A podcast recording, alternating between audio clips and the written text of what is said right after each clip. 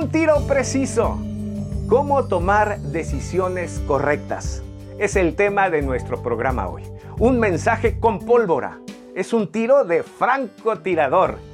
Gracias por acompañarnos. Muy bienvenidos todos en cualquier plataforma en la que se encuentren detrás de sus pantallas y sus dispositivos. Y te invito a que compartas este programa. Alguien con urgencia que tú conoces necesita escuchar el mensaje de hoy. Vamos a compartir el mensaje que está necesitando escuchar nuestra sociedad hoy.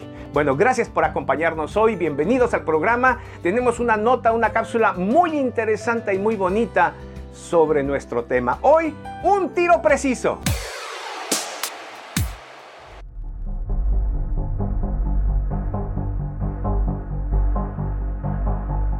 Hoy la ciencia dice que la piedra con que David mató al gigante Goliat equivale a una bala calibre 45. La tan conocida batalla entre el gigante Goliat y el pequeño David está narrada en la Biblia, en el primer libro de Samuel, capítulo 17. Previo al combate, se sabe que el gigante Goliat salía dos veces por día durante 40 días a desafiar al ejército de Israel blasfemando contra su Dios y burlándose de ellos. Goliat medía 2 metros 90 centímetros de altura Llevaba una armadura que pesaba más de 50 kilos. Simplemente su espada pesaba más de 6 kilos.